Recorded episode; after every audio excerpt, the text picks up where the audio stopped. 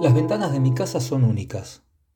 Desde ellas puedo ver todo el valle que se abre por detrás del bosque de Molles y en el fondo, del otro lado del pequeño lago, las sierras, que siempre, desde lejos, parecen faltas de vegetación, estériles, pero yo sé que no, que cuando uno se adentra y las recorre, una profundidad verdosa, boscosa y silenciosa se revela. Amo las sierras. Es por eso que hace tiempo no me ves por tu barrio. Decidí que este es mi lugar, desde la cocina, ahora solitaria como el resto de la casa, se puede ver el valle por su ventana. Si uno está parado lavando los platos en la bacha, puede ver el valle, el lago y las sierras a través del bosque. Y cuando llueve en el valle, se ve la lluvia pasar y caer como un enjambre de insectos sobre el lago tranquilo. Ahora que pienso en la bacha, esos platos que quedaron sobre la mesa habría que lavarlos, porque se va a llenar toda la casa de bichos. La cocina quedó tal cual la ventana abierta para que corriera el aire tibio de octubre, la sartén sucia con la grasa de la carne, la tabla de madera con el cuchillo y el frasco de arroz maní destapado. La silla de la punta caída, los platos a medio vaciar y las servilletas de tela que me regaló tu mamá tiradas en el suelo. Una pena porque son muy delicadas. Recuerdo siempre los almuerzos en tu casa de Padua, cuando toda la familia se juntaba los adultos en la sobremesa, fumando y tomando café con licor, y tu vieja retirando las servilletas de tela ya usadas y poniendo otra tanda nueva, y los primos en la vereda tranquila del barrio jugando al poliladron. Las chicas contra los chicos.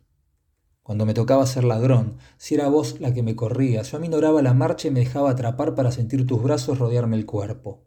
Y si después yo era el policía, mi único objetivo eras vos, te corría, te acechaba hasta que te arrinconaba casi siempre en el pasillo del costado de la casa, el que tenía la pared de ligustros. Entonces vos forcejeabas asustada y pataleabas hasta zafarte y salir corriendo a la vereda. Los tobillos me quedaban amoretonados y una sensación de éxtasis me recorría el cuerpo. Algunos años más tarde entendí qué era esa sensación. Cuando respondiste a uno de mis correos diciendo finalmente que vendrías desde lejos a mi casa de las sierras, yo volví a sentir ese mismo éxtasis. Entendí que todos esos años que vivimos distanciados, que me evitabas en los encuentros familiares de esos que son inevitables, habían quedado atrás. Que por fin te entregarías a ser arrinconada en un poliladrón de a dos, pero esta vez por voluntad propia.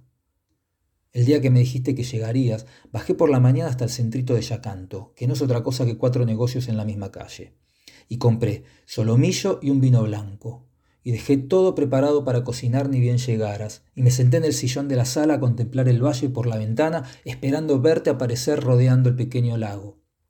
A las doce del mediodía en punto, una silueta apareció cruzando el valle. Rodeó el pequeño lago y un rato después emergió del bosque de molles y recorrió los cien pasos que lo separan hasta mi casa. Toda mi excitación se tornó en ira al ver al primo Enrique caminando hacia la cabaña usando un palo como apoyo como si fuera un niño explorador. Lo recibí fingiendo alegría y sorpresa, pero estaba muy claro para mí lo que sucedía. De todos modos preparé el solomillo y el arroz, y ¿podés creer que olvidé el frasco abierto? Charlamos recordando anécdotas y nos reímos con risas fingidas hasta que el primo me dijo por qué había venido. No la jodás más a Adriana, me dijo. ¿O qué? le pregunté yo. Pero ¿sabes una cosa? No me importaba escuchar su respuesta. Yo estaba de espaldas a él frente a la bacha de la cocina mirando el valle por la ventana y a punto de cerrar el frasco de arroz que me miraba impaciente con su boca abierta. Tomé el cuchillo con el que le quité la membrana finita al solomillo y me abalancé sobre la silla en la que estaba sentado en la punta de la mesa. No se lo esperaba. Y con el envión que traía, el cuchillo entró solito en un ojo. No tuve que hacer nada. Luego me levanté, lo miré agonizar un rato y saqué el cuchillo muy despacio para volver a ponerlo sobre la tabla de madera. La ira se había ido, pero ahora una ansiedad intensa, como la que me agarraba cada vez que aparecía la posibilidad de verte en algún evento familiar en Buenos Aires, me invadió. Salí corriendo de la casa dejando todo como estaba y dando trancos largos llegué hasta el bosque de Molles en muchos menos pasos que los cien necesarios. Crucé el bosque, rodeé el lago y atravesé el valle hasta llegar a la terminal de ómnibus del pueblo, porque no quise desperdiciar ni un minuto más de mi vida sin ir a buscarte para jugar un poliladrón más con vos.